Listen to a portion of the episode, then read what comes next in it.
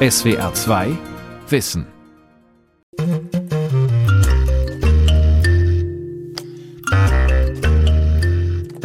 Unter Authentizität verstehe ich nicht, dass jemand mal echt ist, sondern dass jemand für mich langfristig einschätzbar ist. Ich kenne die Person als Gegenüber, wenn ich die zu 90 Prozent als ruhigen, besonnenen Menschen kenne und der einmal austickert, dann ist er eine Ausnahme, obwohl sie echt ist. Gefühlsausbrüche, ob sie jetzt negativ oder positiv sind, die sind ja immer authentisch. Da wird der Mensch ja authentisch. Wenn man ihn in Ausnahmesituationen kennenlernt oder so, da verstellt er sich ja nicht. Dann ist er authentisch. Aber authentisch ist wahrscheinlich noch etwas mehr als echt, nämlich dauerhaft echt. Authentizität. Wie echt kann das Ich sein? Von Silvia Plan. Das ist ein echter Typ oder ein Unikum oder sowas. Damit meint man ja nicht immer nur Positives, sondern vielleicht, dass derjenige das, was er sagt, auch meint. So. Man ist der Meinung, das ist im Einklang. Das entscheiden immer andere. Die sagen, der ist für mich authentisch. Man selber kann es nur mit sich ausmachen, ob man sein Wunschbild erfüllt hat. Eine ganze Reihe von Stichworten und Gedanken zu einem schillernden Phänomen Authentizität. Claudia und Jens, 53 und 57 Jahre alt, ergründen einen Begriff, den viele benutzen, einen Zustand, der gerade angesagt ist und den doch kaum jemand in einem Satz erklären kann. Was bedeutet es, authentisch zu sein und wann tritt es ein? Und warum ist es offenbar erstrebenswert, für authentisch gehalten zu werden?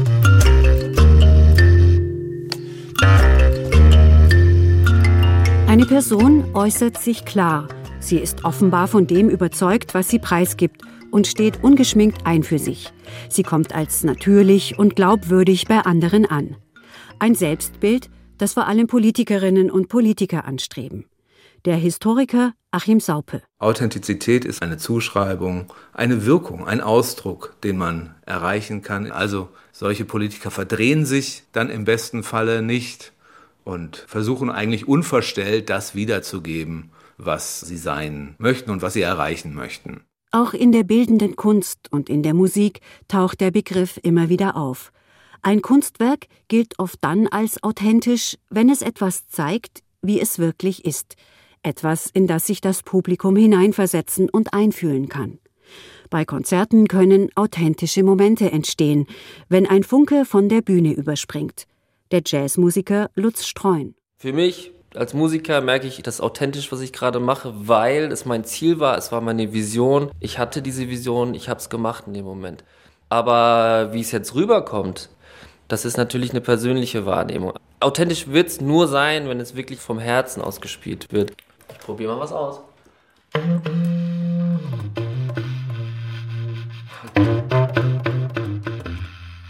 Lutz Streun improvisiert dazu auf der Bassklarinette kleine Snippets, musikalische Schnipsel, die er für seinen Stil entworfen hat. Musik ist erst glaubwürdig, wenn sie aus der Seele kommt. Und das ist eine sehr, sehr persönliche Note, die dazu führt, dass jemand sagt, oh, das war authentisch.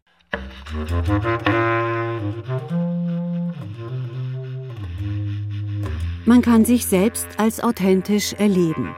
Man kann aber auch als authentisch wahrgenommen werden. Was es heißt, ganz bei sich zu sein, zeigen Kinder in den ersten Lebensjahren sehr deutlich. Sie sagen direkt und unverblümt, wenn sie sich ein Eis wünschen und handeln entsprechend kompromisslos. Daneben strahlen ältere Menschen oft Reife und Weisheit und eine innere Ruhe und Gelassenheit aus und vermitteln den Eindruck, dass sie im Verlauf ihres Lebens bei sich angekommen sind. Echt und unverfälscht sein und auch so auf andere wirken wollen heute viele Menschen. Sie orientieren sich an der Vorstellung, ihr wahres Ich auszuleben und zu verwirklichen. Als Idealbild gilt, im Reinen mit den eigenen Gedanken und Gefühlen sein, Wohlbefinden und Selbstsicherheit spüren und ausstrahlen, wissen, was man erreichen möchte und dies auch konsequent verfolgen. Es geht um eine Art von persönlicher Stimmigkeit – was dazugehört und dafür nötig ist, mit diesen Fragen befasst sich auch die psychologische Forschung. Oliver Schultheiß von der Friedrich-Albert-Universität Erlangen erklärt, warum die Antworten darauf recht schwer zu fassen sind. Wir merken meist nur den Effekt von dem, was uns innerlich ausmacht. Also ob wir uns lustvoll, begeistert und wohlig fühlen oder ob irgendwas schmerzhaft oder unangenehm oder aversiv ist, das sind Prozesse, die zwar im Ergebnis diesen Affekt für uns spürbar erzeugen, aber nicht notwendigerweise uns klar sind, was dazu führt immer. Menschen folgen intuitiven Antrieben und können sich daneben auch bewusst Ziele setzen. Das heißt, sie bewegen sich zwischen ihren sogenannten impliziten unbewussten Bedürfnissen und ihren bewusst verfolgten expliziten Motiven. In den expliziten Motiven vereint eine Person die Werte und Ziele, die sie sich selbst zuschreibt und mit denen sie sich identifiziert. Zahlreiche Studien haben allerdings gezeigt, das Implizite und das Explizite klaffen oft weit auseinander. Die Vorstellung von mir selbst und der Gedanke, genau nach dem zu handeln, was mich innerlich beschäftigt, passt sehr oft nicht zu meinem tatsächlichen inneren Bedarf. Es ist nicht kongruent. Gerade wenn wir die Leute ganz bewusst fragen, mit welchem dieser Ziele identifizierst du dich denn voll und ganz? Was ist sozusagen ganz und gar du? Und dann ist es so, als ob sie eine Münze werfen. Ja? Sie können richtig liegen in den Zielen und sie können auch falsch liegen mit der Wahrscheinlichkeit eines Münzwurfs, also 50-50. Der Motivationspsychologe stellt also fest, die Hälfte der Menschen schätzen sich falsch ein, wenn sie nur über sich nachdenken und rein kognitiv über sich Auskunft geben. Diese mangelhafte sogenannte Selbstkongruenz wird meist bei dem thematischen Auffassungstest sichtbar, einem Verfahren, das Mitte des 20. Jahrhunderts in den USA entwickelt wurde. Mit ihm werden die tiefer liegenden Motive einer Person gemessen. Die Probandinnen bekommen Bildkarten vorgelegt, zu denen sie Fantasiegeschichten schreiben sollen. Nicola Baumann von der Universität Trier. Und diese Bildergeschichten, die können wir danach dann kodieren, was die Menschen wohl antreibt. Auf einer solchen Karte sitzen zum Beispiel zwei Menschen auf einer Bank. Manche Menschen schreiben zu so einem Bild, dass das ein Liebespaar ist. Das wäre ein Hinweis darauf, dass die Person sehr anschlussmotiviert ist. Andere sehen womöglich zwei Wissenschaftler, die etwas Neues erforschen. Sie könnten als leistungsmotiviert gelten. Wer wiederum einen Streit rund um die Parkbankszene beschreibt, zeigt vielleicht eine Machtmotivation. Bindung, Leistung, Macht und Freiheit, zwischen diesen Grundmotiven unterscheidet die Psychologie. Dass bei 50 Prozent der Menschen hier die unbewussten und die bewussten Motive nicht miteinander korrelieren, das ist auf der einen Seite was völlig Normales, weil das macht die Hälfte der Bevölkerung. Auf der anderen Seite ist das nicht trivial, weil das hat Konsequenzen für unser Wohlbefinden.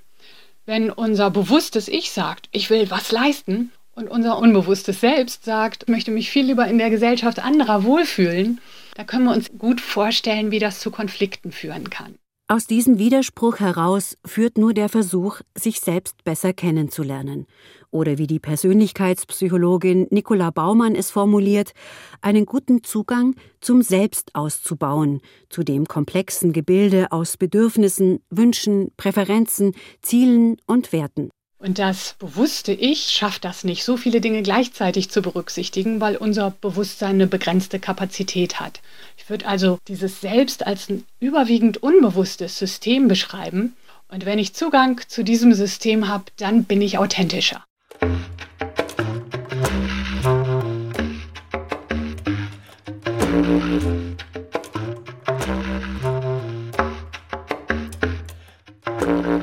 Wenn sich eine Person allerdings ganz anders einschätzt, als es ihr tatsächlich entspricht, kann die richtige Selbstwahrnehmung schwierig werden.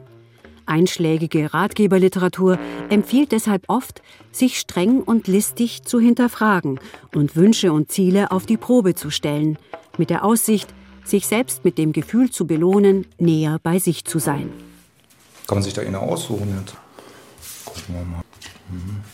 Claudia und Jens suchen sich aus einem solchen Erkenne dich selbst Spiel jeweils eine Fragekarte heraus. Ich habe mir ausgesucht, welche beruflichen Wagnisse würden Sie eingehen, wenn Sie wüssten, dass Sie nicht scheitern könnten? Welche fünf Eigenschaften machen ein Zusammenleben mit Ihnen schwierig? Da muss ich mir ganz schön nackig machen hier. Claudia beginnt gleich mit einer gefühlten Lücke zwischen Wunsch und Wirklichkeit. Ich wäre gerne gesellig. Also ich wäre gerne ein Sozialer und das bin ich nicht. Ich akzeptiere das so, wie das ist und ich reflektiere das auch, warum das so ist. Vielleicht arbeite ich da auch dran im Geheimen. Ja, ich würde wahrscheinlich Medien produzieren, Bücher schreiben oder irgendwie sowas. Aber damit glaube ich eben kein Geld verdienen zu können. Erstens mal gibt es schon genug Traumtänzer, die das versuchen und insofern gehe ich einem geregelten Broterwerb nach. Das Paar ist sich einig. Beide haben sich im Lauf ihres Lebens weiterentwickelt, aber auch mit dem arrangiert, was sie nun einmal an Charakterzügen mitbringen. Beschreibt die Psychologie das Wesen einer Persönlichkeit, richtet sie den Blick auf fünf zentrale Eigenschaften, die sogenannten Big Five. Emotionale Stabilität, Offenheit für neue Erfahrungen, Verträglichkeit, Gewissenhaftigkeit und Extraversion, wozu etwa Kontaktfreudigkeit oder auch ein gewisser Tatendrang gehören. Dass das Zusammenspiel dieser Big Five in der Kindheit eines Menschen festgelegt wird, ist eine weit verbreitete Annahme. Die Berliner Psychologin Jule Specht relativiert dies in ihrem Buch Die Charakterfrage. Sie schreibt Unsere Persönlichkeit steht in jeder Phase des Lebens mit unserer Umwelt in Wechselwirkung. Sie passt sich an diese an, wächst an den Anforderungen und unterscheidet durch die Wahl der Situationen, die aufgesucht bzw. gemieden werden, auch selbst über das Ausmaß an Stabilität oder Veränderung. Dieser Gedanke erinnert Claudia sofort daran, dass es in einer Biografie tatsächlich charakterliche Wendepunkte geben kann dann passt die Rolle vielleicht, die man gewählt hat oder die mal gepasst hat, die passt dann halt nicht mehr. Man müsste sich verstellen oder man würde sich in eine falsche Richtung bewegen. Das wäre ja schwer. Dass Persönlichkeitsmerkmale nicht auf ewig unveränderlich sind, stellte auch das Personality Change Lab der University of California in Davis in seinen Studien fest. Besonders in der Phase zwischen 18 und 40 Jahren müssten Menschen sich beruflich oder privat bislang unbekannten Herausforderungen und Rollenerwartungen stellen. Ausbildung, Arbeitsplatz, Partnerschaft, Kinder, all diese neuen Erfahrungen beeinflussten und formten dann das Selbst und forderten neue Aspekte der Persönlichkeit heraus. Dass diese Phase aufhört, könne so sein, muss aber nicht, finden Jens und Claudia, die beide über 50 sind. Man ist nicht mehr so offen für alles Mögliche, aber man sucht auch nicht, man ist nicht mehr so unruhig, dass man meint, oh, ich müsste jetzt aber impulsiver werden, um wirklich wahrhaftig authentisch zu sein. Ich sehe das im Fluss. Vielleicht kann Echtheit ja auch sich wandeln und man arbeitet sich vor und so ähnlich würde ich dann auch ein bisschen dran arbeiten. Das Selbst im Fluss. Authentisch sein heißt nicht, immer gleich zu sein und zu handeln. Wir entscheiden uns für die eine oder andere Richtung im Leben, kehren vielleicht auch einmal um, biegen neu ab, reifen und entwickeln eine persönliche Autonomie und verkennen trotzdem so oft unser Innerstes. Der Motivationspsychologe Oliver Schultheiß warnt vor der Gefahr, dass vermeintlich selbstgesteckte Ziele gar nicht zu einer Person und ihrer Persönlichkeit passen denn nicht selten verfolgen Menschen familiär auferlegte Pflichten oder streben gesellschaftlich anerkannten Vorbildern nach und geben dies auch vor sich selbst als das eigene aus, obwohl es nichts oder wenig mit ihren inneren Motiven zu tun hat. Wir kommen wahrscheinlich weiter, wenn wir uns aufmerksam selbst beobachten und herausfinden, was wir tatsächlich häufig mit Freude tun, was wir häufig mit relativer Gleichgültigkeit tun, was wir häufig tun mit einem Gefühl, ich möchte am liebsten raus, das ist unangenehm. Es ist auch möglich, das, was nicht wirklich stimmig ist, sozusagen aus uns herauszukitzeln zum Beispiel mit Hilfe einer mentalen Zeitreise. Wie wäre es denn, wenn ich eine Ausbildung als Bankkauffrau mache oder ein Studium als Arzt einschlage? Oder wie wäre es, mit dieser Person zusammen zu sein, wirklich längere Zeit? Also wenn ich gar nichts dabei fühle, dann ist es ein Ziel, das ich zwar übernehmen kann ja, und machen kann, aber ich werde nicht viel positiven Benefit davon bekommen. Wenn sich's negativ anfühlt, kann ich jetzt schon absehen, das wird mir wehtun an vielen Stellen. Oder aber es fühlt sich positiv an, dann kriege ich eine Ahnung davon, dass das vielleicht etwas ist, wenn ich das regelmäßig tue, dann gibt mir das, mal salopp gesagt, viele, viele Kicks. Solche Imaginationen erzeugen reale Gefühlsreaktionen und diese sind auch im Körper spürbar. Zieht sich der Magen zusammen oder haben wir Schmetterlinge im Bauch? Schnürt uns etwas die Luft ab? Diese körperlichen Reaktionen aufmerksam zu beobachten, kann die Selbstkenntnis verbessern. Genauso hilft es, auszusprechen, was einen gerade umtreibt. Und zwar in einer auch sehr spezifischen Weise.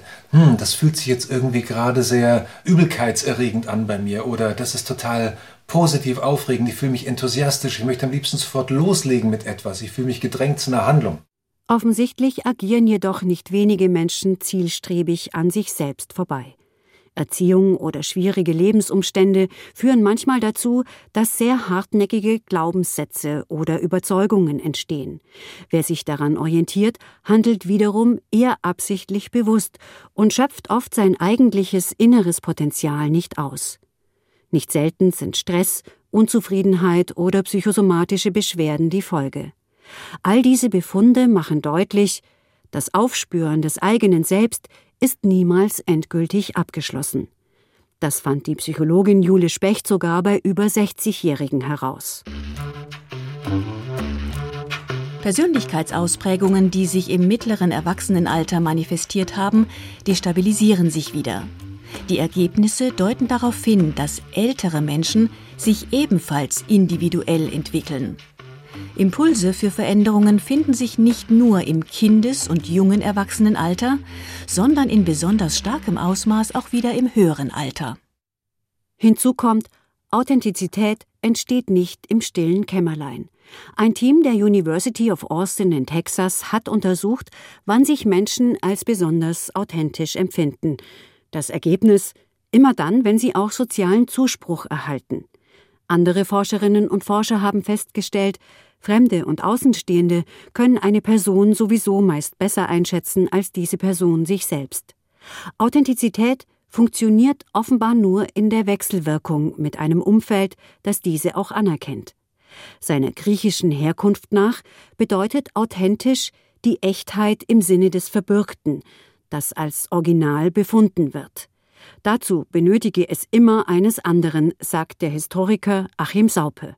Generell würde ich sagen, dass Authentizität eine Zuschreibung ist. Das ist mir auch ganz wichtig, dass man nicht davon ausgeht, man sei authentisch, man verkörpere Authentizität, sondern Authentizität ist ein Effekt von sozialen Beziehungen.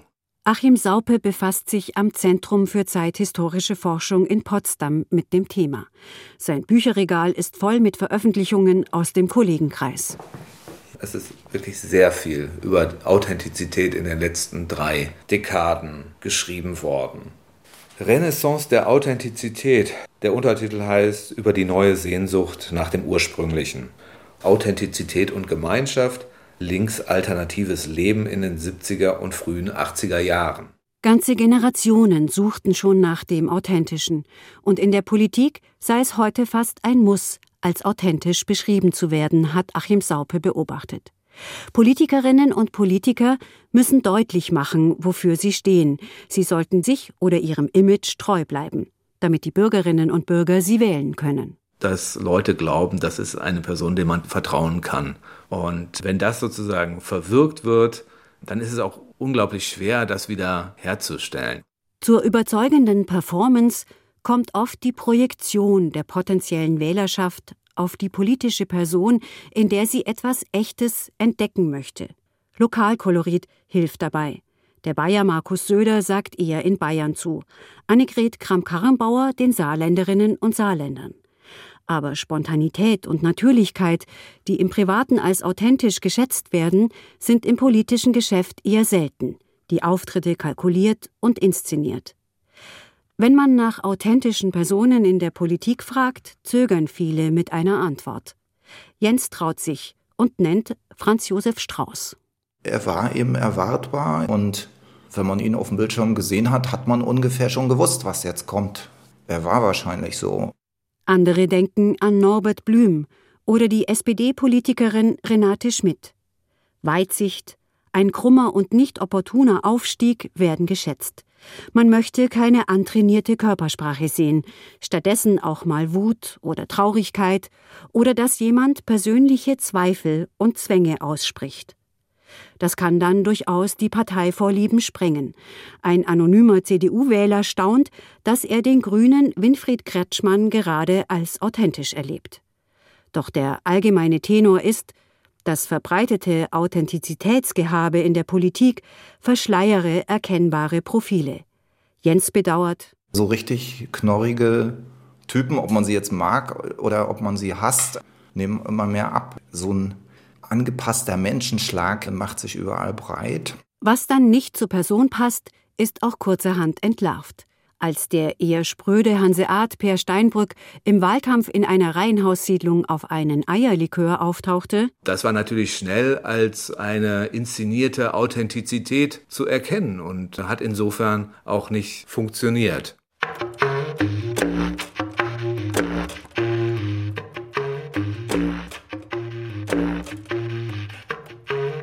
Zum Authentischen gehören alle Facetten, unterstreicht die Persönlichkeitspsychologin Nicola Baumann. Positive wie negative Züge zeigen, Ängste und Sorgen haben, ein Scheitern oder einen Misserfolg ertragen, sich aus der Bahn werfen lassen. Solche Turbulenzen stärkten das Selbst. Ich muss also auch mal Momente haben, Episoden, wo ich mich verunsichern lasse, wo ich Negatives spüre, wahrnehme vielleicht dann auch eine Zeit lang nicht ganz so souverän bin, dann aber sozusagen diese negative Erfahrung verarbeite, relativiere und daraus lerne. Die Forscherin nennt zwei Möglichkeiten, das eigene Selbst zu verpassen. Wer immer cool und gelassen sei, nehme keine Fehler bei sich wahr und das Selbst bleibe flach. Das Problem ist, dass so ein Mensch dann zwar stark in der Selbstbehauptung ist, aber wenn ich gar keine negativen Erfahrungen zulasse, wenn ich die gar nicht richtig mitbekomme, dann kann ich an negativen Erfahrungen auch nicht wachsen. Umgekehrt kann es sein, dass ich zu selten im Selbst bin. Und das passiert immer, wenn entweder die Umstände sehr schlecht sind oder wenn ich eben negative Gefühle schlecht regulieren kann. Dann bleibe ich hängen und schaffe es nicht, daraus Positives zu ziehen und zu lernen, dass ich sozusagen ein chronisch gehemmtes Selbst habe. Wer Authentizität ausstrahlen möchte, darf nicht damit aufhören, das eigene Ich immer wieder neu zu ergründen. Zurück zum Kartenspiel Erkenne dich selbst. Nach Claudia und Jens greift auch Idoja, 51 Jahre alt, zu einer Frage. Wenn ich ein Möbelstück wäre. Ich wäre vielleicht ein Schaukelstuhl, weil ich ja versuche, die Miete zu finden immer. Denn Idoja kennt auch das Hin und Her. Ein Mensch verändert sich je nach Situation, je nach Laune, je nach Ort, nach Wetterlage. Ich überrasche mich immer wieder, wenn ich manchmal denke, oh, jetzt in so einer Situation, das würde ich zum Beispiel nicht ertragen und dann ertrage ich das doch.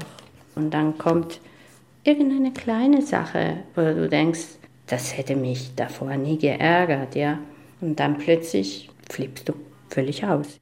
Die Berlinerin ist Chefin einer kleinen Sprachenschule. Sie muss jeden Tag unverhofft auftretende Stimmungszustände in der Firma ausbalancieren. Und obwohl es manchmal anstrengend sein kann, möchte sie doch, dass ihr Team aus starken Individuen besteht. Das ist eine Frage, die wir im Unterricht auch immer wieder besprechen. Die erinnern sich an dich, an das, was du denen erklärst, wenn du auch ein bisschen Persönlichkeit mitbringst. Du musst nicht von deinem Leben oder von dir irgendwas erzählen, aber du musst ein Mensch sein. Du musst zeigen, wie du bist, was gefällt dir, was gefällt dir nicht. Ein Mensch ist sehr vielfältig und dieses Ich solltest du auf jeden Fall immer zeigen. Studien haben es bestätigt. Wer versucht, Rollen zu spielen und darin verharrt oder sich dafür verbiegt, nur vermutete Erwartungen zu erfüllen, verstärkt Angst, Stress und Unsicherheitsgefühle bei sich selbst. In Experimenten der Harvard University sollten Jungunternehmerinnen und Unternehmer versuchen, in Kurzpräsentationen ihre Ideen an Investoren zu verkaufen. Diejenigen, die dabei ihr Ding durchzogen, waren am Ende erfolgreicher als diejenigen, die sich daran orientierten, was die Investoren wohl interessieren könnte.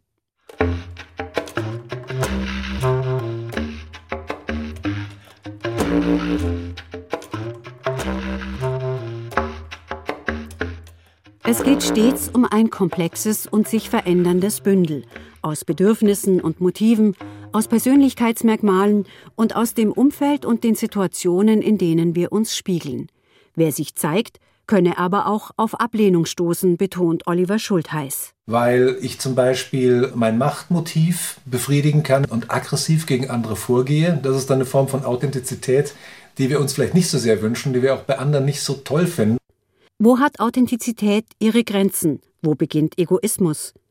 Darf der Egoismus nicht zum authentisch sein dazugehören? Es geht nicht nur darum, Motive auszudrücken oder zu befriedigen, auf Teufel komm raus und dadurch authentisch zu sein, sondern es kann auch mitunter bedeuten, dass ich meine eigenen motivationalen Bedürfnisse eventuell auch mal zurückstellen muss, wenn ich merke, jetzt in dieser Situation passt das überhaupt nicht. Auch das kann ja authentisch sein. Was brauche ich? Was will ich? Und andererseits, was braucht meine Umwelt gerade und was ist da gerade angesagt? Authentizität führt im Grunde über die eigene Selbsterkenntnis hinaus, meint der Motivationsforscher. Dies im Alltag zu leben sei ein hoher Anspruch, findet Idoja. Es gibt bestimmte Haltungen, die du so gelernt hast und du kommst immer wieder in dieses Schema. Aber es ist gut, wenn du mindestens siehst, okay, ich gehe in die Richtung, sollte ich vielleicht was dagegen tun, und zwar jetzt.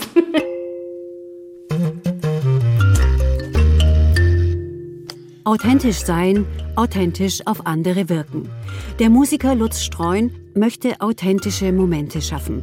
Das gelinge ihm auf der Bühne vor seinem Publikum dann, wenn er in ein gewisses Risiko gehe, wenn er Gewohnheiten loslasse und sich auf eine Reise begebe. Einfach nur meine Perspektive auf einen großen Energiekörper. Und dieser Energiekörper ist die Musik. Das will ich vermitteln.